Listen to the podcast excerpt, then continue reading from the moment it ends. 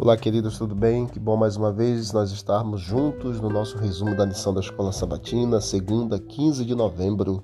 Sem meio termo é o tema da lição de hoje e nos fala sobre a salvação, as escolhas que nós fazemos hoje que influenciam diretamente a nossa salvação. Em toda a Bíblia, duas opções são apresentadas ao ser humano no contexto da história do pecado: dois caminhos, dois senhores e dois destinos. Tudo isso foi colocado diante da humanidade. Quando você lê algumas passagens bíblicas, como João 3,16, Gênesis 7, 22, Romanos 6, 23, Romanos 8, 6, 1 João 5, 12 e Mateus 7, 24 a 27, fica muito claro que existe apenas vida eterna e morte eterna, salvação e perdição. Esses versos nos são apresentados de forma direta e indireta a ideia de salvação e perdição. No final das contas, não existe meio termo para nós.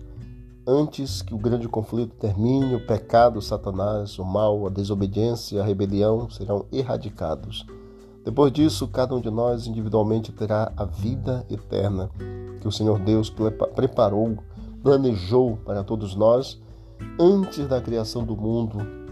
Ou enfrentaremos a morte eterna, isto é, a penalidade da destruição eterna banidos da face do Senhor e da glória do seu poder.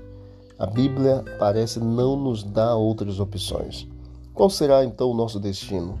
Essa resposta depende de nós mesmos. Temos a escolha diante de nós: vida ou morte.